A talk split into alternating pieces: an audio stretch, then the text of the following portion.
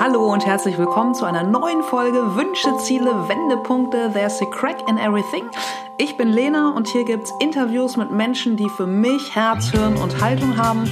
Und es ist mir eine total große Freude, heute Bodo Jansen von Upstalsboom im Interview haben zu dürfen, denn ich bin selbst ganz, ganz großer Fan und Bewunderer von Upstalsboom und von Bodo können wir ganz, ganz viel lernen und vor allem auch über seine fünf Punkte für ein gesundes und ausbalanciertes Leben und vor allem auch, was wir ja, im Leben von anderen Menschen erreichen können, wenn wir anderen Menschen Freiheit schenken und sie motivieren.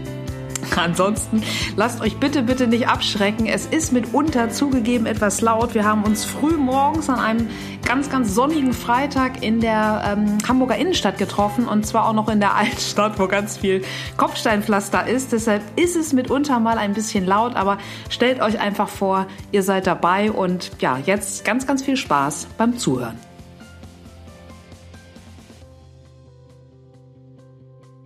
Ja, äh, moin aus Hamburg. Ein unfassbar schöner, sonniger Freitag direkt aus der Innenstadt. Und ich habe das große Glück und Geschenk, mich heute mit Bodo Jansen treffen zu dürfen. Und für alle, die Bodo äh, oder Obstalsrum vielleicht nicht oder noch nicht kennen sollten, hole ich einmal kurz aus, da muss ich auch ein bisschen ablesen.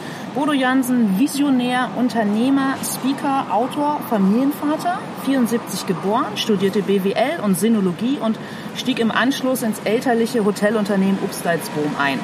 Als sein Vater bei einem Flugzeugabsturz ums Leben kam, übernahm er die Führung der Hotelkette und nachdem er bei einer Mitarbeiterbefragung vernichtende Ergebnisse erhalten hatte, beschloss er für eineinhalb Jahre ins Kloster zu gehen. Nach dieser Zeit der inneren Einkehr leitete Bodo in seinem Unternehmen einen Paradigmenwechsel ein, mit dem Ziel, eine authentische Unternehmenskultur zu entwickeln, den Obstalsboom-Weg, in der jeder Mitarbeiter im Unternehmen das leben kann, was ihm als Mensch wichtig ist. Und äh, auf jeden Fall ganz, ganz wichtig und spannend. Bodo hat bereits unter anderem den Bestseller Die Stille Revolution und den gleichnamigen Film veröffentlicht und im Frühjahr erschien zusammen mit Pater Anselm Grün Stark in stürmischen Zeiten. Wow. Moin Bodo, herzlich willkommen. Ich freue mich total, dass du da bist. Hi Lena, ich freue mich auch, dass wir hier an diesem schönen sonnigen Platz zusammensitzen und miteinander schnacken. Genau, vielen Dank. Das war von mir jetzt gerade ein wirklich langes, langes Intro. Wenn du einfach mal so in der Kürze sagst, drei Hashtags, die dich beschreiben würden.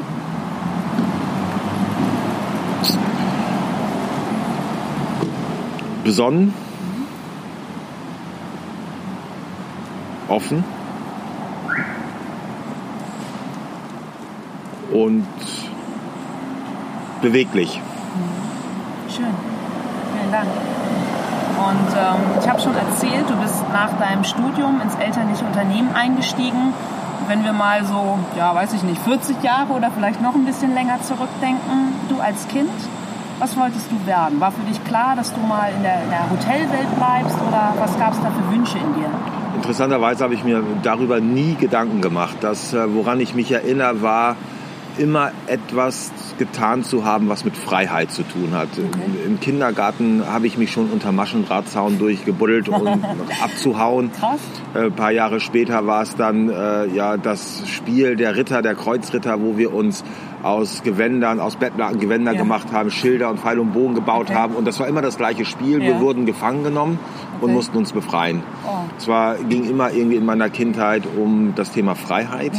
Ja. Äh, egal woran ich denke, was ich getan habe, das Thema Freiheit war immer ein ganz großes Thema. Und ich habe mich auch gerne in mein Zimmer zurückgezogen und äh, habe dort die Welt äh, ja so gemacht, wie sie mir gefällt. Also ich habe meine Welten aufgebaut. Mit Playmobil oder sonst irgendwie etwas habe ich mich wirklich Stunden zurückgezogen ja. und habe mir Welten aufgebaut. Und ich glaube, das, was mich damals so begeistert hat, was meiner Persönlichkeit entspricht, das darf ich heute auch machen. Ich ja. setze mich ja sehr für die Freiheit ein, die Freiheit das zu leben, was, was Menschen wirklich wichtig ist. Ja. Auf der einen Seite und auf der anderen Seite baue ich mit Obstalsboom und den Obstalsboomern gerade eine ganz eigene Welt ja. auf, die so ganz wenig mit der übrigen Welt zu tun hat. Hm. Was glaubst du, wo der Wunsch damals herkam? Also bist du so sehr autoritär erzogen worden, dass dieser Freiheitsdrang sich schon so früh in so vielen Formen gezeigt hat?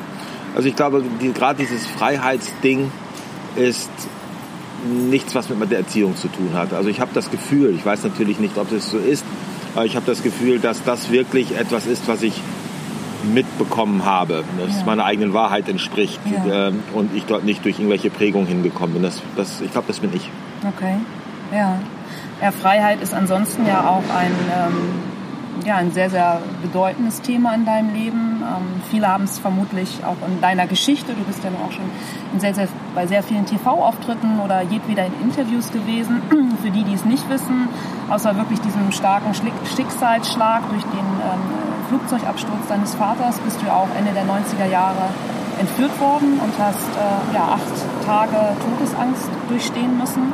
Ähm, danach, als du wieder ins Elter oder als du das ähm, Unternehmen unternommen hast, hast du von deinen Mitarbeitern einen ordentlichen Schuss von, von Bug bekommen. Das sind ja, Schicksalsschläge, die viele Menschen von uns äh, glücklicherweise vermutlich niemals in ihrem Leben durchleben müssen oder an denen viele Menschen vermutlich auch zerbrechen. Ähm, bei dir war es etwas ganz anderes, denn du hast damals gesagt, nach dieser Rückmeldung der Mitarbeiter, alles klar, ich gehe ins Kloster.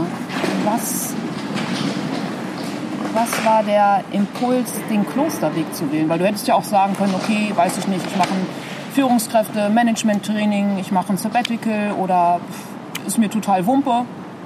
Was war der Impuls für den Klosterweg? Das war so die letzte Ausfahrt, der letzte Ausweg in einer Ausweglosigkeit, gefühlten Ausweglosigkeit, weil die Rückmeldungen, die ich bekommen habe in der Mitarbeiterbefragung, äh, die, die stellten Fragen auf, deren Antworten ich in keiner klassischen Managementliteratur gefunden habe. Weil das Thema Menschlichkeit, Persönlichkeit und Verhalten äh, dort nur sehr wenig oder wenn überhaupt, ja, also gar nicht oder wenn überhaupt sehr wenig behandelt wird. Und ich habe dann eben ein Hörbuch gehört von Anselm Grün und Friedrich Asländer. Und dort ging es vornehmlich um Verhaltensweisen und es ging auch mehr um die Beschaffenheit des Führenden als um irgendwelche Methoden. Okay. Und da wähnte ich auch Antworten zu finden und habe dann eben äh, auch nachgeschaut und habe dann dieses Seminar gefunden, ja. spirituell führen. Okay. Und wie war das dann? Also einfach, ähm, warst du damals in Emden? Ich war in Emden bin ja. dann ja, ins Kloster gefahren ja. mit dem Zug okay. nach Würzburg und war im Stadtkloster der Benediktiner und ich habe dort tatsächlich etwas ganz anderes erlebt, als ich mir vorgestellt habe. Ja. Ich dachte, ja, ich erlerne so ein paar, vielleicht nochmal Tipps und Tricks, also auch Verhaltensweisen, okay. die, mit denen ich Menschen wieder dazu ja. bewegen kann, etwas zu tun, wie ich es gerne haben möchte. Aber die Aussagen, die ich ihm dort gehört habe, waren eben ganz andere. Es ging um, nur wer sich selbst führen kann, kann andere führen zum ja. Beispiel. Das war etwas, äh, erstmal was mir gar nicht plausibel war, habe ich mir nie Gedanken darüber gemacht. Wieso soll ich mich selbst führen? Was bedeutet das überhaupt? Und so kam ich dann über diese Aussage ja in, in eine Zeit hinein, mit der ich, in der ich mich sehr stark mit dem Thema Führung beschäftigt habe, ja. vor allen Dingen sich selbst führen. Ja. ja kurz um den Weg nach Delphi irgendwo zu finden okay. und das Ziel der Selbstführung, sich selbst zu erkennen, mhm. sich seiner selbst bewusst zu werden, sich der Dinge bewusst zu werden, die, die das Leben bereichern, die, den Sinn zu erkennen, wofür ich jeden Tag aufstehe, ja. äh, zu erfahren, was ist für mich wirklich wesentlich, also Werte, ja. die mir auch Entscheidungsgrundlagen geben, zu finden. Also bei den Benediktinern ist das zum Beispiel so, wenn ich vor einer Entscheidung äh, stehe, dann fragen die Benediktiner sich, führt das zu mehr Frieden, wenn ich mich dafür entscheide? Führt es zu mehr Freiheit? Führt es zu mehr Liebe? Führt es zu mehr Leben? Ja, und so kann ja jeder für sich seine Werte äh, auch definieren was ich Familie, Verantwortung, ja. Freiheit. Und wenn ich dann so drei, vier Werte gefunden habe, von denen ich das Gefühl habe, dass das wirklich wesentlich für mich ist ja. und ich vor täglichen Entscheidungen treffe, dann kann ich mich fragen, führt diese Entscheidung ja, zu den Werten, die mir wichtig sind? Führt es zu mehr Freiheit? Führt es zu mehr Zeit mit der Familie? Führt es zu mehr äh, Gesundheit? Was auch immer die Werte dann des Einzelnen sind. Und das war mir nie so bewusst, also sich einen Kompass anzubauen, mhm. mhm. einen, einen Kompass zu bauen, der mir hilft, bei den Entscheidungen des Lebens im Leben, äh, sie in die Richtung zu treffen, dass es mir gut tut. Ja. Und wenn es mir gut tut, dann tut es auch dem Umfeld gut. Und wenn ich unzufrieden bin, dann projiziere ich das auf mein Umfeld. Wenn ich zufrieden bin, projiziere ich das mhm. auf mein Umfeld. Und ähm, ja, so entstand dann ein inneres Leitbild, ja. so wie Unternehmen Leitbilder haben, mit den Antworten auf die Fragen, wofür stehe ich jeden Tag auf, was ist für mich wesentlich, was sind meine Stärken mhm. und was was für Eigenschaften habe ich überhaupt. Und äh, ja, dieses Bild hat mir dann sehr dabei geholfen, fortan durchs Leben zu gehen. Ja. Es war eigentlich sehr klar plötzlich. Es war alles so klar, es war einfach. Ja, aber ich stelle mir vor, du warst ein getakteter Manager, ja, ich weiß nicht wie viele E-Mails, äh, ständig klingelndes Telefon und dann packst du deinen Koffer, steigst wirklich in den Zug und kommst da im Kloster an. Also wie war dann für dich einfach auch dieses und dann ja einfach auch die Erkenntnis, hey, ich kriege hier irgendwie nicht einen sachlich-fachlichen Toolkoffer an die Hand. Mhm. Wie war für dich wirklich dort dieses Ankommen?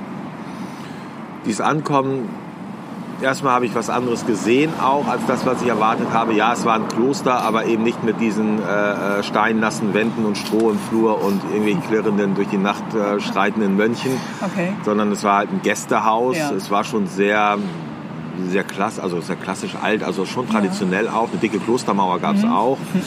Ähm, es war sehr einfach gehalten und das war schon sehr beruhigend, weil es gab irgendwie kaum etwas, im Blickfeld, was dir Anstöße dazu gibt, wieder über etwas nachzudenken. Okay. Es war sehr klar, Katharsis, ja, die äußere Ordnung. Es war eine sehr ausgeprägte Ordnung, eine äußere ja. Ordnung, eine Klarheit. Und allein schon so, wie sich das aussah, darstellte das Kloster, sorgte das schon für eine Ruhe.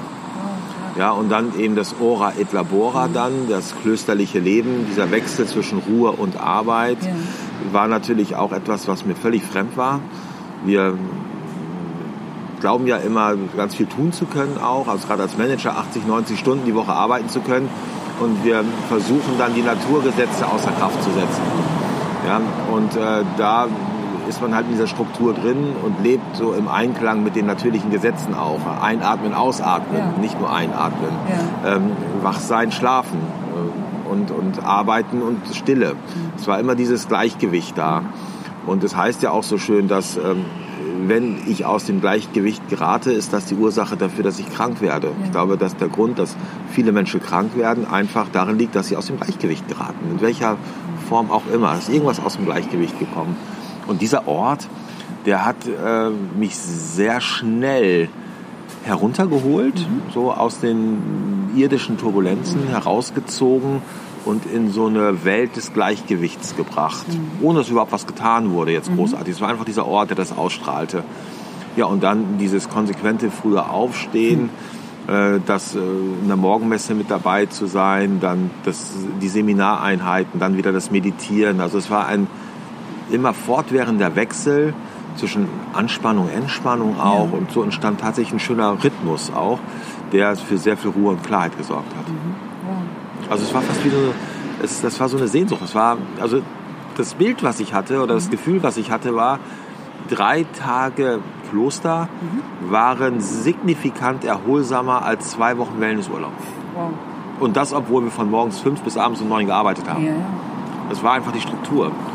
Also das war das Bild. Ich war erholter nach den drei Tagen, als wenn ich irgendwie zwei, drei Wochen Urlaub genommen hätte. Mhm. Das ist ein Geschenk. Und zumal ja einfach auch Arbeit an sich selbst, innerseelische Arbeit ja auch wirklich mit sehr viel Anstrengung ja. im ersten Step verbunden ist. Ja, ja, und mir hat das dann auch nochmal so bewusst gemacht, wir versuchen ja ganz viel zu planen, auch immer wieder Wochen und Monate und Jahre, äh, dass für mich der kleinste wirklich erforderliche Zeitraum zum Planen ist der Tag. Mhm. Wenn ich den Tag so strukturiere, mhm. Dass ich am Ende des Tages gut zum Schlafen komme, äh, dann ist es egal, wie die Wochen und die Monate aussehen. Ja. Also ich habe mich selbst manchmal dabei ertappt, okay, da ziehst du die drei Tage, ziehst du durch, ne? Morgens früh, abends spät, mhm. Flieger hier, Flieger hin und her.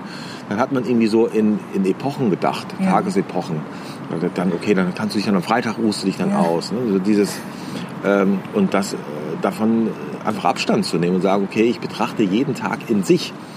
Und wenn ich dann diese Struktur habe, ja dann spielt es überhaupt keine Rolle, was innerhalb dieser Arbeitszeit stattfindet. Das kann noch so turbulent sein, das kann noch so hart sein, das kann noch so anstrengend sein.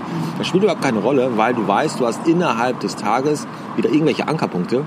die dich da wieder rausholen. Ja. Und das ist das Spannende. Also man ist äh, durch diese Tagesstruktur extrem fokussiert und auch wirklich voller Energie. Ja. Und das ist auch, was ich im Kloster gelernt habe, dieses so die fünf Quellen, ne, die, die zu einer, zum höheren Energielevel führen. Mhm. Wenn ich so viele Menschen begegne und auch mich manchmal, mhm. dann sieht die Welt ja ganz anders aus, wenn ich nicht voller Energie bin, wenn ich müde bin. Im schlechtesten Fall vielleicht sogar verkatert bin. Ja. äh, dann äh, sinkt sofort die Hilfsbereitschaft, die Aufmerksamkeit, die Offenheit, die Agilität. Alles sinkt, wenn mein Energielevel nicht hoch ist. Also ist der erste Schritt für mich auch ganz klar gewesen, der Energielevel. Der muss irgendwie hoch sein. Ja. und was führt dazu? Ganz einfach, das einmal eins. Erstmal ausreichend Schlaf. Mhm. Ich glaube, viele Manager schlafen notorisch zu wenig. Mhm. Und brüsten sich ja häufig damit. Brüsten sich damit. Ja, ja. Vier Stunden Schlaf. Ich, mir reichen vier Stunden mhm. Schlaf. Ja, super, bis Napoleon. Der hat auch nur vier Stunden geschlafen. ähm, dann eben die, äh, das, ähm, die Bewegung ist extrem wichtig. Mhm. Dann die Gemeinschaft mhm. ist extrem wichtig. Mhm. Die äh, Stille ist sehr, sehr wichtig. Ja, und dann eben auch das, äh, das, das gesunde Essen. Ja. Das sind eigentlich fünf Punkte, ja. äh, die kann jeder an einer Hand abzählen, weil die meisten haben fünf Finger und da kann ich mich halt dran orientieren. Habe ich genug geschlafen? Habe ich genug Gemeinschaft gehabt? Habe ich genug Stille gehabt? Habe ich mich bewegt und habe ich gesund gegessen? Mhm.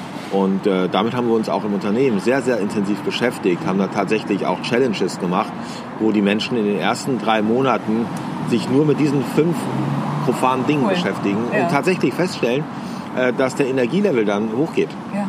Ja, und vor allem die ja letzten Endes überhaupt nicht profan sind, weil es sind ja die Säulen, die unser Wohlbefinden oder unsere ganzheitliche Gesundheit äh, ausmachen. Ja, und vor allen Dingen sind es Dinge, die nicht von der Entscheidung eines Chefs abhängig sind oder von irgendeinem Budget. Genau. Ja, das ist ja auch das, was ich häufig höre, dieses äh, sich entschuldigen, äh, dass ja mein Chef will das nicht oder mein, äh, wir haben kein Budget dafür. Da denken die Menschen schon gleich wieder in irgendwelchen großen Sphären und wollen die Welt retten. Äh, äh, wobei es ganz viele Handlungen und Aktivitäten gibt ja. an sich selbst, die ja. weder was mit Budget zu tun haben, noch was mit dem Chef zu tun haben, Total. aber wesentlich wirksamer sind als die Dinge, die Budget und Chef abhängig sind. Ja, ja. Bewegung ist für mich das beste Beispiel. Wenn Leute sagen, ich habe ja keine Zeit oder ich habe kein Geld für ein Fitnessstudio. Mein Gott, du musst nur morgens aus dem Haus gehen. Also fängt ja mit einem Spaziergang an. Ich kann mir jeden Tag eine halbe Stunde Zeit nehmen Absolut. und Fitness ohne Geräte machen. Ja, zum Beispiel. Schön mit dem eigenen Körpergewicht draußen Super. in der frischen Luft. Läuft. Ja. Ich mache ja. mach zum Beispiel nichts anderes. Ich mache okay. äh, Training mit einem eigenen Körpergewicht. Ja. Drei, viermal die Woche. Super. Eine halbe Stunde. Und was spannend ist, an dem Morgen, an dem ich es tue, sieht der Tag ganz anders aus. Mhm. Beschreib mal, wie meinst du das? Ja, wenn ich, wenn ich ähm, jetzt mal einen sportfreien Tag habe, ja. Ähm, ich stehe ja morgens auf, um Viertel nach vier ist meine mhm. Zeit. Das hat sich irgendwie so ein, angebunkert, dann, dann trinke ich einen Tee, mhm. dann meditiere ich. Mhm. Wie lange meditierst du? Eine halbe Stunde insgesamt, ja. ne, mit Vor, Vorgedöns und Nachgedöns. Aber ich sitze in der Stille 20 okay. Minuten. Ja. Aber ich baue da mal ein Plätzchen auf. Und, und dann, dann, wenn ich Sport mache, dann mache ich dann im Anschluss Sport auch. Und wenn ich Sport gemacht habe, dann bin ich schon morgens um Viertel nach sechs bin ich so vital, ja. so wach. Und mhm. wenn ich dann die sehe, die gerade aufstehen ja. mit verschwiegelten. Gesichtern, so, denke ich so, okay, ja, ich so, wow, dann kann ich ein bisschen durch die Gegend. Und ähm, das ist äh, anders, wenn ich keinen Sport mache. Dann komme ich auch langsamer in den mhm. Tag. Aber dieses Sport, äh, dieser Sport ist einfach gigantisch. Meine Frau erklärt mich für verrückt. sie macht auch Sport, mhm. aber sie schafft es immer nicht morgens. Okay. Einfach von der Physiologie her. Weil, und ähm, ja, aber für mich ist das, das großartig. Ne? Der Tag ist gerettet. Also egal, da kann der Tag bringen, was er will. Wenn ich morgens Sport gehabt habe, Meditation sowieso ist cool. Und das kann jeder. Genau. Jeder kann eine halbe Stunde früher aufstehen. Ja, und äh, diejenigen, die dann äh, Entschuldigung finden, ja, finden halt Entschuldigung. Ja, und die finden sie halt immer so. Äh, ja. Egal wie ihr Tag getaktet wäre oder was sie äh, für Kohle hätten. Ähm, ich will noch einmal zurück, Bodo, als du vorhin von dem, äh, von dem Wertekompass sprachst und von den Eigenschaften, ähm, die dich ausmachen, was du dort für dich gelernt hast hinsichtlich der, ja, deines bisherigen Lebens, was du erlebt hast. Was glaubst du, was sind so deine, deine wichtigsten Charaktereigenschaften, die ja auch ja, geholfen haben, dass du heute da stehst, wo du stehst und eben nicht zerbrochen bist an, an den Erlebnissen? Ich glaube, also Charaktereigenschaften oder Fähigkeiten. Ja. Also Charaktereigenschaften. Ich bin schnell zu begeistern, mhm. wenn es um Themen geht, die meinem Sinnerleben entsprechen. Ja. Also immer dann, wenn es darum geht, um das Thema Freiheit und ich erlebe und erfahre Dinge, die dazu beitragen können, dass sowohl ich als auch andere Menschen dann ein Stück weit freier werden, dann äh, kann ich da sehr sehr stark hinterhergehen. Mhm. Charaktereigenschaft glaube ich auch, ich bin, wenn ich mich für etwas entschieden habe, kompromisslos und konsequent. Okay. Kompromisslos und konsequent an einem ganz profanen Beispiel. Irgendwann hat mein Osteopath mal gesagt, Bodo, verzichte mal auf Kohlenhydrate. Das ist natürlich nur sinnbildlich gemeint. Ja. Ich habe es aber sehr ernst genommen und habe ich halt keine Kohlenhydrate gegessen, nur alles andere und äh, bin dann nach zwei Tagen aus dem Latschen gekippt. Das meine ich damit. Ich bin dann so ein Stück weit auch stoisch, kompromisslos. Und das ist auch das, was uns nachgesagt wird, auch im Betrieb, dass wir, wenn es um die Menschen im Unternehmen geht, wenn es um die Freiheit geht, dann kennen wir kein Pardon. Dann, dann, interessiert uns auch überhaupt nicht, was andere Menschen mhm. sagen. Das, mhm. das geht mir wirklich, das interessiert mich einfach nicht, was, was der Konkurrenz sagt, der, der Wettbewerb. Das, das ist mir vollkommen egal, wenn es nicht dazu führt, in diese Richtung zu gehen. Und ich glaube, das ist eine Eigenschaft, dieses Kompromisslose, dieses mhm. Konsequente. Mhm. Das sind äh, Dinge, die meinen Charakter ausmachen, Fähigkeiten. Äh, wenn ich so mir die Resonanzen anschaue, dann ist es, glaube ich, dass es mir möglich ist, Menschen zu ermutigen mhm. durch Bilder, mhm. weil ich sehr viele Bilder im Kopf habe und, ja. und auch in Bildern spreche mhm. gerne. Äh, Menschen ermächtigen auch. Mhm. Also ich glaube, das ist etwas. Ja, und ich glaube auch, dass ich Menschen inspirieren kann, begeistern mhm. kann. Mhm. Die, die auf einer ähnlichen Wellenlänge sind. Ne? Das glaube ich schon. Also das, ja. das, was ich erlebe auf Vorträgen oder ja. wenn ich mit Menschen zu tun habe. Gestern ja, eben bei Otto, da saßen dann irgendwie 150, 160, ich weiß gar nicht wie viele Menschen dort. Mhm. Und anschließend kam äh, Alexander zu mir, mhm. der Vorstandsvorsitzende, und sagte, hey Bodo, die hast du angezündet. Geil. Und das, das ist... Ja, schönste Rückmeldung, ja. oder? Er hat gesagt, die brennen. Ja, habe ich keinen Zweifel von. So drüber. Echt toll. Ja, mir fällt dazu ein, der DM-Gründer Götz Werner hat mal gesagt, kümmere dich um die Menschen, dann kümmern sich die Ergebnisse um sich selbst. Ist das auch quasi ein, ein Credo von, von eurem Obstalsboomweg? Ja, sehr, sehr konsequent sogar. Also erstmal finde ich die Begrifflichkeit ganz schön, mhm. sich kümmern. Kümmern kommt von Kummer. Mhm. Und ich muss mich nur um die Menschen kümmern, die tatsächlich Kummer haben. Mhm dann ist dieser Begriff wirklich äh, angemessen. Und wir haben uns ja mittlerweile selbst dazu entschieden, den Kernprozess äh, Hotellerie. Also normalerweise wäre unser Kernprozess Betten zur Verfügung stellen und gute Dienstleistungen zu bringen. Den nüchtern, haben wir, sachlich, ja. Ganz nüchtern. Ja. Und diesen Kernprozess haben wir gewechselt. Dieser ja. Kernprozess heißt jetzt Menschen stärken. Toll. Das ist der Kernprozess des Unternehmens. Es gibt dieses Unternehmen nicht, um schönen Urlaub zu verkaufen, ja. sondern um Menschen zu stärken. Also das Unternehmen als Entwicklungsstätte für Menschen, äh, dass diese Menschen für sich die Freiheit finden, das zu leben, was ihnen als Mensch wirklich wichtig ist. Und äh, das geht in die gleiche Richtung. Also das ist der Unternehmenszweck. Der Unternehmenszweck, obwohl wir Hotels haben und andere Unternehmen haben, ist der Unternehmenszweck, Menschen zu stärken. Und damit äh, entziehen wir uns komplett dem Wettbewerb, weil wir ganz andere Ansichten äh, und Perspektiven angenommen haben. Ja. Wenn ich jetzt irgendwo in der Zeitung sehe, ja, so sieht das Hotel im Jahr 2030 aus, dann lese ich den Bericht noch nicht mal, weil er mich gar nicht interessiert, mhm. weil die Vorgehensweise dann in diesem Hotel ist darauf ausgerichtet, Profite zu machen ja. äh, und vielleicht eine Gastzufriedenheit zu erzeugen, unmittelbar. Aber das ist nicht unmittelbar unser Ziel, sondern das sind nur die mittelbaren Ergebnisse aus unseres Handelns, wenn wir Menschen stärken. Ja. Von daher sind diese Entwicklungen für uns völlig irrelevant. Ja. Also das, was für uns vielleicht interessant sind, sind ähm, ja, so im Future Work Bereich, so ähm, technische Entwicklungen, die Automatisierung, mhm. die uns dann wiederum Zeit schenken, ähm, Arbeitszeit sparen und Zeit für Begegnung zu haben. Ja. ja das ist spannend für uns. Ja. Aber diese ganzen Strategien, äh, wie kann ich jetzt Menschen dazu bewegen, in unser Hotel zu bringen, Nee, bitte. Das ist alte Welt. Ja, total. Schön gesagt. Ich finde es hochspannend und wenn ich bei euch arbeiten würde, mich hättest du äh, schon längst entzündet. Aber wie oder gab es ähm, auf dem Upstalsboomweg auch Mitarbeiter, die gesagt haben, Bodo, schön und gut, aber ganz ehrlich, ich möchte hier morgens irgendwie den Frühstücksdienst machen und die Betten, ich kann damit irgendwie nicht so viel anfangen. Ja, die haben wir und das ist auch gut, dass wir die haben, die sind ganz wichtig. Ja. Die werden wir auch immer haben. Und ich bin auch sehr dankbar dafür, ja. weil sonst werden wir irgendwann zu so einem Einheitsbrei und das kann auch nicht tauglich sein. Ja. Also es braucht Widerstände, es braucht Andersdenkende, es braucht Konflikte, es braucht Krisen. Mhm. und gerade die Andersdenkenden, die sagen, nee, ich springe da nicht mit auf diesen Philosophiezug oder Kulturzug, ja. ich mache gute Arbeit für gutes Geld, mhm. sind die, die wir genauso brauchen. Ja. Ähm, und das ist auch wirklich gut so. Und es, es geht auch nicht darum, jetzt jemanden zu verpflichten, dann würde die ganze Entwicklung dadurch nicht mehr funktionieren, weil der Weg ist ja vom Sollen zum Wollen. Mhm. Und wenn ich jemanden dazu verpflichte, jetzt äh, ähm, sich Obstalsboma zu nennen ja. oder jetzt äh, Obstalsboom die Kultur zu leben, äh, dann widerspreche ich mir selbst, ja. weil dann sollen die das so tun, aber das will ich ja gar nicht. Mhm. Also was ich machen kann, ist Menschen einladen, ich kann sie inspirieren, ich kann sie ermutigen, sich mit diesem, mit sich vor allen Dingen und den Dingen, die wir tun, zu beschäftigen. Und wenn er das dann oder sie dann tut, dann ist es in Ordnung und wenn nicht, ist es auch in Ordnung. Mhm. Das passt. Ich habe das ähm, große Glück und Geschenk gehabt, äh, vor zwei Jahren eine eurer deiner Auszubildenden kennenzulernen, die Marie Koch. Ähm, und die war ja eine der Azubis, die mit euch auf den Kilimanjaro gewandert sind. Was war für dich der Impuls so eines, also ich muss wieder daran denken, was du vorhin sagtest, du denkst in Bildern.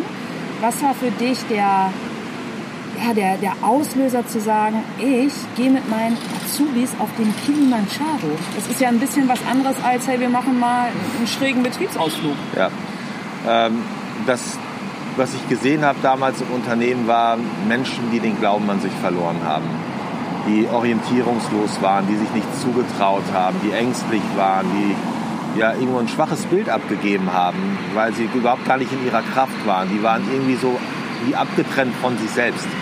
Die hatten keine Verbindung mehr zu sich selbst. Und auf der anderen Seite gab es dann eine Aussage von Gerald Hüther, der sagte, es braucht nur einmal im Leben eines Menschen jemanden, der an ihn glaubt. Und da war für mich ganz klar, okay, was braucht es denn für ein Medium jetzt, äh, über das ich den Menschen den Glauben vermitteln kann, dass sie es schaffen, dass sie was können. Und das braucht ein ganz großes, starkes Bild. Und der Kilimanjaro ist ein großes, starkes Bild. Ain't no mountain high enough, ja, also... Äh, ja, genau. Ja, bigger ja. than real, größer geht's nicht. Größer geht's nicht ja. und äh, da war dann eben auch äh, dieser Unglauben bei den Auszubildenden tatsächlich auch zu spüren. Macht das so? Ja, und ja, was es ging. Es waren ja alle Auszubildenden oben. Ja, Wahnsinn. Wirkt, also wer es auch ähm, sich noch nicht angeschaut hat, unbedingt auf YouTube angucken. Es ist wirklich, wirklich mega bewegend. Mhm. Du hast vorhin schon ein bisschen so von deiner Tagesroutine erzählt, dem frühen Aufstehen, der Meditation und dem Sport. Ich habe immer häufig den Eindruck, dass so Worte wie Achtsamkeit, Spiritualität, das ist irgendwie so sehr allgegenwärtig. Für mich ist es, für mich persönlich ist es häufig auch leider schon häufig zu so einer schalen Modevokabel ja. gekommen und auch damit ja einfach Aufmerksamkeit zu ziehen. Ähm, du bist der, der fleischgewordene Beweis, dass, dass du es lebst. Hm, vielleicht noch ein bisschen mehr in Ergänzung zu deinem Tagesablauf. Was bedeutet für dich ganz persönlich Spiritualität? Wenn ich als Mensch das leben kann, im Alltag leben, das im Alltag leben kann, was mir als Mensch wirklich wichtig ist. Ja.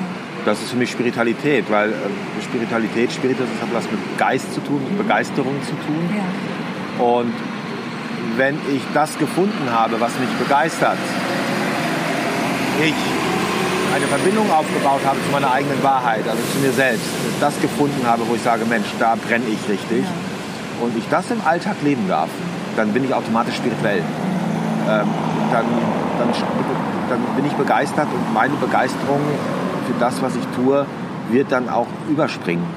Ja, das ist was anderes, als wenn ich jetzt einfach äh, versuche, irgendwas zu motivieren. Also ist ja Motivation, Inspiration. Ne? Geht um Inspiration. Spiritualität hat was für mich mit Inspiration mhm. zu tun. Mhm. Es ist ja ein Geist. Es geht um den Geist einfach, dass der Funken überflügt. Und das ist eine Spiritualität. Das ist nichts Religiöses für mich, gar nicht. Es ja. geht einfach darum, was begeistert dich. Und ähm, das, was mich begeistert, ist ja etwas, was ganz tief in mir verankert ist. Mhm ähm, meiner eigenen Wahrheit entspricht, so wie ich geschaffen worden bin. Ja. Und wenn ich das gefunden habe als Mensch, dann bin ich äh, begeisterungsfähig, dann bin ich mit mir selbst in Kontakt. Mhm. Voll schön und vor allem auch ähm, ja, sehr, sehr handfest und sehr greifbar, so einfach auch äh, altersgerecht. Ja. Cool, danke. Ähm, was gibt es in deinem Leben, wo du sagst, boah, damit beschäftige ich mich zu wenig vielleicht und damit beschäftige ich mich vielleicht zu viel? Also ich würde jetzt glauben, so wie ich, wie ich dich kennengelernt habe, dass du ja schon ein, ein ganzheitliches Gleichgewicht lebst.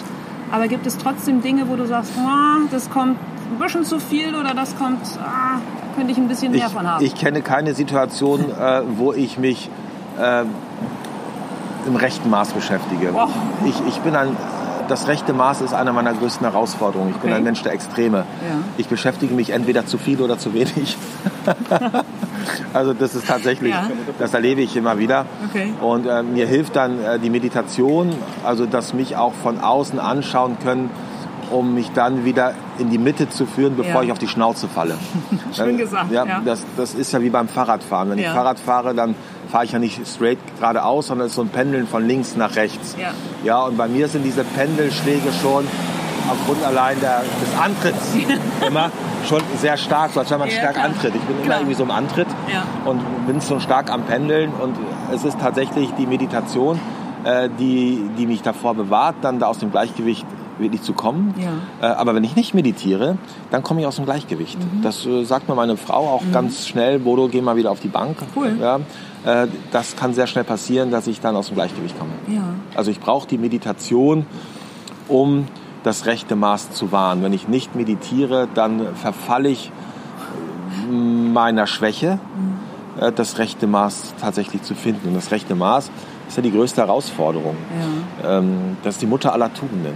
Also egal, welchen Wert wir nehmen, Mhm. wenn wir uns nicht im rechten Maß bewegen, dann wird schlecht. Harmonie Mhm. ja, kann die Ursache für den größten Streit überhaupt sein, wenn ich es nicht im rechten Maß praktiziere Ja. und nur das runterschlucke, Ja. ja, was mir nicht schmeckt, nur um keinen Streit zu haben. Also es geht immer um das rechte Maß, egal worüber wir sprechen. Ja, aber glaubst du nicht, dass es nicht nur das Maß ist, sondern letzten Endes auch der Fokus? Weil dein, wenn du sagst, so, hey, das ist wirklich meine, dass du das Wort Schwäche benutzt oder auch deine größte Herausforderung, um im Lot zu bleiben, denn letzten Endes ist deine totale Begeisterungsfähigkeit, die dich dann vielleicht in einer derben Rechtskurve mitnimmt, wo du schon richtig, richtig schräg li- liegst, ja doch auch deine größte Stärke oder dein Antrieb. Es ist Antrieb. Ja. Es ist der Antrieb und ich glaube, dass immer dann, wenn zum Beispiel anstrengend wird, ist das Ego im Spiel. Und Mhm. ich glaube, wenn es, wenn es um das rechte Maß geht, um das Gleichgewicht geht, dann äh, darf ich mir die Frage stellen, aus welcher Quelle schöpfe ich? Ähm, schöpfe ich aus der Quelle des Egos, Okay. auf der Suche nach Anerkennung und, und Liebe und Aufmerksamkeit? Ist das der Antrieb? Ähm, oder bin ich, äh, schöpfe ich aus meiner eigenen Wahrheit, das heißt aus meinem Selbst? Ja. bin ich gerade bei, bin ich gerade bei mir. Und es gibt für mich ein ganz einfaches Symptom, Okay. woran ich das festmachen kann. Nehmen wir mal das Beispiel Vorträge. Äh, die Handlung an sich ist für mich, hat immer was mit Begeisterung zu tun. Ich liebe es, ähm, na, die Vorträge gar nicht mehr so sehr, aber mit Menschen zusammenzukommen. Ja. Vorträge sind für mich auch schon ein altes Format. Das ist eine klassische Welt, das hat eigentlich gar nichts mehr mit dem zu tun, worum es geht. Aber Mhm. sagen wir, mit Menschen zusammenzukommen, um zunächst zu hören, was ist im Raum und dann über das, was im Raum ist, mit den Menschen in den Dialog zu gehen. Mhm. Das liebe ich. Da vergesse ich die Zeit. Gestern sieben Stunden. Ja, da, Hammer. das ist der Wahnsinn. Ja, Ja. Das ist einfach der Wahnsinn. Das macht Spaß. Ja. Aber dann kommt danach die Frage, wie fühle ich mich danach? Wenn ich danach erschöpft bin und erschlagen bin und vielleicht auch einen Gewissensbiss habe, weil ich vielleicht was anderes dafür habe liegen lassen, dann kam das, was ich davor getan habe, eher dem Vergnügen gleich. Ein Vergnügen ist ja etwas, das macht Freude, aber anschließend äh, kommt irgendwie dann der Kater, das Ja, schlechte ja. Gewissen und so Ja. etwas. Ne? Das war dann mehr Vergnügen und das Vergnügen hat für mich immer was mit Ego zu tun. Aber wenn ich dann nach so einer Phase noch gestärkt bei mir bin und ruhig bin und mich wohlfühle und noch in meiner Kraft bin, dann habe ich nicht aus meinem Ego heraus geschöpft, sondern dann war ich bei mir. Dann war ich einfach einfach bei mir. Und das ist für mich so ein Unterschied. Also der Unterschied auch zwischen Freude und Vergnügen. Ja, großer Freu- Unterschied, Ja, total. Freude währt fortwährend äh, und ich bleibe in meiner Kraft, nachdem ich etwas getan habe. Und Vergnügen ist eben äh, ja Spaß, äh, Vergnügen. Aber anschließend frage ich mich auch, okay, musste das jetzt sein? Ja. Und das sind für mich auch die beiden Identif äh, äh, Indikatoren. Mhm. Was habe ich getan? Wenn ich jetzt, wenn die United Nations mich anspricht und sagt, Bodo, äh, willst du mit den Führungskräften arbeiten, kommst du nach New York? Ja, dann ist das wow. Dann, wenn ich das machen würde, äh, dann würde ich wahrscheinlich aus der Quelle des Egos schöpfen. Ja, klar. Ist ja einfach auch ein Prestige, Bauchkriselei. wow, genau. Das Ja, na wow, super, Ja. Kann wollen wieder was zu erzählen, die Ja, wollen ja, ja, ja, so, ja. das ist dann Total. Aber danach völlig unsinnig wahrscheinlich für zwei Tage nach New York zu fliegen, wieder zurückfliegen, danach vollkommen im Arsch zu Ja, sein ja. und sich instrumentalisiert vielleicht auch zu fühlen. Also Ja. das eigene Ego instrument, instrumentalisiert ein und die Menschen vielleicht Ja, auch. Ja. An gestern Morgen denke, bevor ich zu Otto gefahren bin, saß ich in der Hochschule in, Leer und habe mit 20 Studenten äh, über die Zukunft der Arbeit gesprochen. Geil. Ja. Das wäre dann eine andere Quelle, aus der Ja. ich schöpfe. Da brauche ich nicht, also bräuchte ich nicht drüber sprechen, interessiert wahrscheinlich keinen.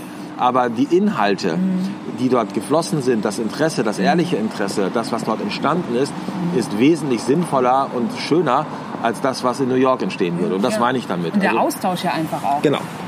Ja, das hat wieder mit Sinn zu tun. Ne? Ja. Wie sinnvoll ist denn das? Ja. Diene ich damit meinem, meiner eigenen Ego, meiner Anerkennung oder aber tue ich äh, damit tatsächlich etwas Wertvolles? Ja, ja voll schön. Halt Schulterklappe und im Außen sein oder eben halt im Austausch sein. Und vor allem nimmst du ja vermutlich dann von gestern von den Studenten einfach auch Ganz viel. mit. Ja, ich lerne ganz viel. Ja, klar. Ich lerne ja, was so die Denkweisen, die Logik, die Denklogik auch der, der Studenten ist, worauf wir uns auch in Zukunft einzustellen Ja. haben, wie die fühlen und, und, und. Und ähm, dann alles andere in diesen großen Veranstaltungen ist alles, glaube ich, Selbstbeweihräucherung. Auch ähm, als du gerade den Einstieg gemacht hast, Ja. hast du von Speaker gesprochen. Ich hasse Ja. Speaker. Und ich, Ja. ich kann Keynote-Speaking überhaupt nicht leiden. Das ist für mich auch so alte Welt. Das Ja. ist so sich überheben über andere. Das hat für mich mehr mit Theater und Unterhaltung zu tun. Podiumscharakter. Ja, mehr mit, über, mit, mit Theater und Bühne als Ja. mit tatsächlich wirksamer Arbeit zu tun. Ja. ja, aber wer dich schon mal auf einer Bühne erlebt hat, also ich habe dich zuletzt mit Pater Anselm Grün halt in der Elfi erlebt. Das ist ja, also Speaker ist jetzt die formale Bezeichnung, aber ihr seid ja in dem Sinne auch keine, also ihr macht ja nicht Zeigefinger und Nein. euch als die Geilen, sondern es ist ja, wer es schon mal erlebt hat, also es ist hoch emotional. Also Ja. da sind viele Menschen mit wässrigen Augen und äh, das mit Fug und Recht im Publikum. Ja. Ja. Ja, es ist vielleicht so mein Bild, Ja. was ich, was ich äh, sehe, wenn ich den Begriff Keynote Speaker höre, Ja. wenn ich die sozialen Netzwerke äh, dort äh, mir anschaue und ich auch einige der Keynote Speaker kenne, mit welcher Haltung sie vielleicht auch äh, dann ans Werk gehen, dann fühlt sich das für mich ganz persönlich dann irgendwie nicht so gut an. Ja.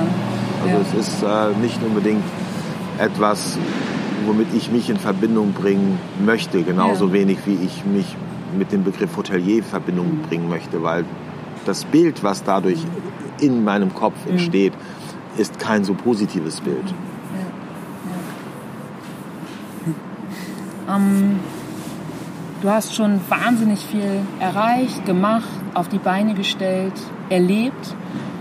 Gibt es in deinem Leben Dinge, ist ganz egal, ob das jetzt wirklich was ähm, Erlebbares, was Faktisches was Ideelles, wo du sagst, auch unabhängig von, von deiner Eignung, von deiner etwaigen Eignung, von deiner Zeit, von mir ist auch von, von finanziellen Mitteln, wo du sagst, boah, das möchte ich unbedingt mal nochmal machen, nochmal ausprobieren.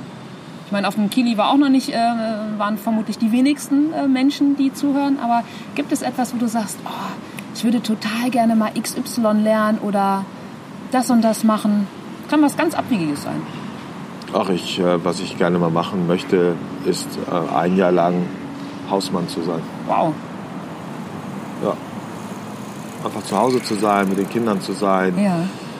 mit ähm, das Haus selbst Dinge anzubauen, also selbstversorgend auch. Ja. Wir bauen gerade ein Haus und gehen ein Stück weit in die Richtung, ähm, eben selbst Gemüse anzupflanzen. Machen wir jetzt auch schon, aber nicht in dem großen Maße. Äh, Obst, Gemüse, vielleicht ein bisschen Vieh. Also diese Selbstversorgung, sich komplett selbst zu versorgen. Ich glaube, und zu Hause zu sein und wie ein Landwirt letztendlich, da Okay. das Dasein zu fristen und sich selbst, sich und die Familie selbst zu versorgen. Ja. Äh, Das ist, glaube ich, das wäre super cool. Schönes Bild. Ist ja auch nicht abwegig, dass du das noch machst, oder? Nö, ist Ja. es nicht. Es ist für mich auch Freiheit. Ne? Ja. Das ist Unabhängigkeit von den in Plastik verpackten Gemüse im Supermarkt. Es ist, ich weiß, woher es kommt. Ich weiß, wie die Tiere gelebt haben. Und meine Kinder, die haben so ein bisschen Angst davor, wenn wir, wir bekommen Hühner äh, demnächst. Und äh, die bekommen auch Namen. Und ich habe dann gesagt, ja, aber wenn die Namen haben, dann haben wir in der Küche auch Bratschläuche hängen mit den Namen drauf. Penny und Brilla. Der Hahn heißt Kibira. Okay. Also es gehört dann für mich mit dazu. Ja, klar. Nein, aber dieses äh, von der Hand in den Mund, ja. ähm, äh, von der eigenen Hand in den Mund. Ich glaube, das ist etwas, was ich mir sehr gut vorstellen kann. Ja. Cool, voll schön. Ja. Wann hast du denn zuletzt was ganz Neues mal gemacht? Wo du sagst, Alto Belly, das war für mich auch ein bisschen Komfortzone. Was komplett Neues, was Bodo untypisch ist. Also Bodo untypisch weiß ich gar nicht, weil das ist eigentlich das, was ich liebe, das Neue. Ich liebe die Unsicherheit. Ich brauche das Abenteuer. Ja. Äh, alles, was sich wiederholt, ist für mich schnell mit Langeweile besetzt. Inhaltlich zumindest, strukturell nicht. Und gestern, also äh, gestern, als ich äh, zu Otto gegangen bin, Ja. äh, da kam ich in diesen Raum rein und ich wollte ja mit äh, den Ottoanern äh, dort ein Ritual machen Ja. und da gibt es ein festes Setting dafür. Und nun äh, habe ich aber gesehen, dass dieses Setting da gar nicht möglich ist, weil Heißt? dort irgendwie Paletten waren, wo die drauf saßen. Also Okay. das Setting war einfach nicht möglich. Äh, aber es war vollkommen egal. Dann habe ich halt ähm, die, die, die Kreativität der, der Mitarbeiter von Otto gefordert und habe gesagt, organisiert euch selbst. Und ähm, das war total spannend. Und dann haben wir die Gefühlswelt der Ottoaner auch noch nie vorher gemacht, über einen Mentimeter äh, dann just in time abgefragt und dann entstand Wow. diese, diese Vokabelwolke, wo immer das Wort Verbundenheit, Verbundenheit, Ja. Verbundenheit, Verbundenheit immer größer wurde. Auch das noch nie gemacht. Und das war gestern also schon so ein bisschen auch äh, spannend, weil Ja. erstmal das war schon auch eine große Aufmerksamkeit von Benjamin Otto war da, der Vorstand war da, dann waren die Menschen da, dann haben wir das noch nie so, die haben das noch nie gemacht, das Ritual, und dann konnte das Ritual noch nicht einmal in der Form gemacht werden, wie es immer funktioniert und gut funktioniert. Ja. Da war ich mir sicher, dass funktioniert, egal mit wem ich dort bin. Und jetzt dort zu improvisieren, zu jammen, plus nochmal die technischen Features mit reinzubringen, Ja. ohne zu wissen, was für Wörter erscheinen denn jetzt dort. Was hat denn das mit denen gemacht? Und das war spannend. Das war richtig, richtig spannend. Das war so richtig komplett neue Welt. Ja. Also äh, in einem, auf einem Terrain, wo man sich vielleicht auch ein bisschen sicher sein möchte, plötzlich in die vollkommene Unsicherheit zu gehen, in einen offenen Prozess, ohne zu wissen, was dabei rauskommt. Und es hat trotzdem irgendwie funktioniert, weil ganz tolle Menschen waren. Cool. Und das war schön. Ja. Magst du ähm, zu dem Ritual noch ein bisschen mehr erzählen oder ist das dann wirklich eine Sache, die, die dann immer im Moment, wenn du mit, mit einer Gruppe im Kontakt bist, sich erst dann eröffnet? Nö, das, das machen wir schon. Davor habe ich es in Heiligenfeld gemacht, auf einem Kongress mit 50 Menschen und ähm, ich verbinde die Menschen. Also es geht ja um gelingende Beziehungen. Ähm, Menschen miteinander in Verbindung zu bringen. Weil wenn die Menschen eine gute Verbindung zueinander haben, dann, dann entsteht Gemeinschaft und aus der Gemeinschaft heraus können wir ganz viel erreichen, ganz viel umsetzen. Und dieses Ritual verbindet halt die Menschen sehr stark. Also wenn ich das mit Menschen mache, egal welche Gruppengröße, 50, 100, 200, spielt überhaupt keine Rolle. Innerhalb von 20 Minuten erleben die Menschen, ähm, ähm, fühlen die Menschen Verbundenheit, Wertschätzung, Vertrauen, Liebe, wie sie zum Teil schreiben. Also weil es einfach so eine ganz, ganz enge Verbindung dort aufgebaut wird. Ja, und das ist, äh, kommt von Patrick C. Cohen, äh, ein Amerikaner, der in Deutschland äh, lebt und im internationalen Management war, der eben auch als Kernprozess die Entwicklung des Menschen für sich erkannt hat. So wie Friedjof Bergmann auch. Der sagt ja ganz einfach, Stärke, Stärke, Stärke den Menschen. Das ist das, worum es geht. Und der hat es auch gemacht. Und äh, diese Übung stärkt den Menschen ähm, schon von Beginn an. Und völlig fremde Menschen, die zusammenkommen innerhalb dieser Übung, äh, die fühlen sich innerhalb von 20 Minuten sich selbst und ihrem Gegenüber dann sehr, sehr, sehr stark verbunden. Wow. Und arbeitest du dann da über gemeinsames Meditieren? Ja, Das Meditieren hat da, dabei über, spielt da keine Rolle. Ähm, Das bei, bei jetzt bei diesem Ritualübung. Das sind einfach ein Setting. Man hat äh, drei oder vier Menschen äh, sich gegenüber sitzen, wie so, eine, wie so ein Kreuz. Okay. Die Knie berühren sich tatsächlich. Und äh, dann äh, stelle ich nur zwei Fragen und dann hat der Erste innerhalb dieser Runde drei Minuten Zeit, diese Fragen zu beantworten. Und die erste Frage ist, wer bin ich? Und die zweite ist, wieso bin ich heute hier? Und, aber wirklich, wer bin ich? Nicht, was habe ich, nicht mein Auto, nicht meine Ja, Position, sondern wer bin ich? Im Innen und Mensch. wieder nicht im Außen. Genau, im Innen. Und äh, dann beginnt der drei Minuten im Monolog, die anderen hören nur hin, äh, über sich zu berichten, wer bin ich. Und wenn die drei Minuten um ist, dann bekommt er in der Reihe nach von jedem Einzelnen dann noch eine Minute ein wertschätzendes Feedback. Voll schön. Ja, und das geht dann reihum. Dann hat man eine drei Minuten, dann hat man insgesamt sechs Minuten pro Runde. Hat man einmal reihum sind 24 Minuten und danach schon währenddessen fließen Tränen. Äh, da geht es hoch, hoch emotional, hochintensiv und für uns eine der stärksten Übungen, die, die, die es überhaupt gibt, um Menschen zusammenzuführen. Ja. Wahnsinn. Ja, danke, dass du äh, uns daran äh, teilhaben lässt. Ja, kann, könnt Ja. ihr, kann man auch nachgucken Ja. im Netz. Gebt einfach mal Patrick C. Coden ein, C-O-W-D-E-N. Packe ich in die. Shownotes, Ja. verlinke ich. Voll schön. Herr Bodo, äh, also erstmal vielen, vielen Dank für deine ähm, Offenheit. Begeisterungsfähigkeit ist total spürbar. nicht, dass ich sie nicht vorher schon bei dir immer wahrgenommen hätte. Ähm, ganz, ganz toll. Vielleicht noch so als, als letzten Satz, was würdest du, was möchtest du gerne hinterlassen was möchtest du gerne weitergeben? So als, als Learning, als Erkenntnis, dass wir sehr viel über Methoden sprechen, aber dass es weniger um die Methoden geht, sondern um die Haltung, mit der wir diese Methoden anwenden. Und ich glaube, es ist eine Frage der Gesinnung, auf die es ankommt. Eine Checkliste muss nicht schlecht sein. Dient der Mensch der Checkliste, ist es ungünstig. Dient die Checkliste dem Menschen, ist es günstig. Also es ist immer die Frage, wo, wem oder was diene ich? Wofür mache ich etwas? Und wenn das im Sinne des Menschen ist, Friede, Freiheit, Liebe und im Sinne der Natur ist, dann spielt das Instrumentarium und die Methode eine untergeordnete Rolle, weil die Haltung passt. Also es ist immer eine Frage der Haltung, egal was ich tue. Vielen Dank. Sehr voll, gerne. Voll schönes Schlusswort. Noch eine letzte Frage. Gibt es was, was die Zuhörer für dich, für Obstalsboom tun können? Ach, vielleicht am nächsten Morgen einmal aufzustehen und seinen Mitmenschen begegnen mit der Haltung, was kann ich heute von dir lernen? Und einfach schauen, was passiert. Vielen, vielen Dank. Alles Gute. Ja, danke dir, Tina. Ja, ciao. So, das war die Folge mit Bodo Jansen von Upstalsboom. Ich hoffe, ihr seid maximal inspiriert und wenn ihr noch mehr über Bodo und den Upstalsboom-Weg erfahren wollt, schaut einfach im Netz unter der-upstalsboom-weg.de. Da gibt es auch die Links zu Bodos Büchern. Ansonsten ähm, freut euch auch auf die nächsten Wochen mit vielen tollen, spannenden Menschen mit Herz, Hirn und Haltung. Und ich freue mich, wenn ihr Zeit und Lust habt, mir eine Bewertung auf iTunes zu geben, wenn ihr Lust habt, meinen Podcast zu abonnieren. Und ansonsten sage ich Dankeschön fürs Zuhören, für eure Zeit und bis zum nächsten Mal. Tschüss!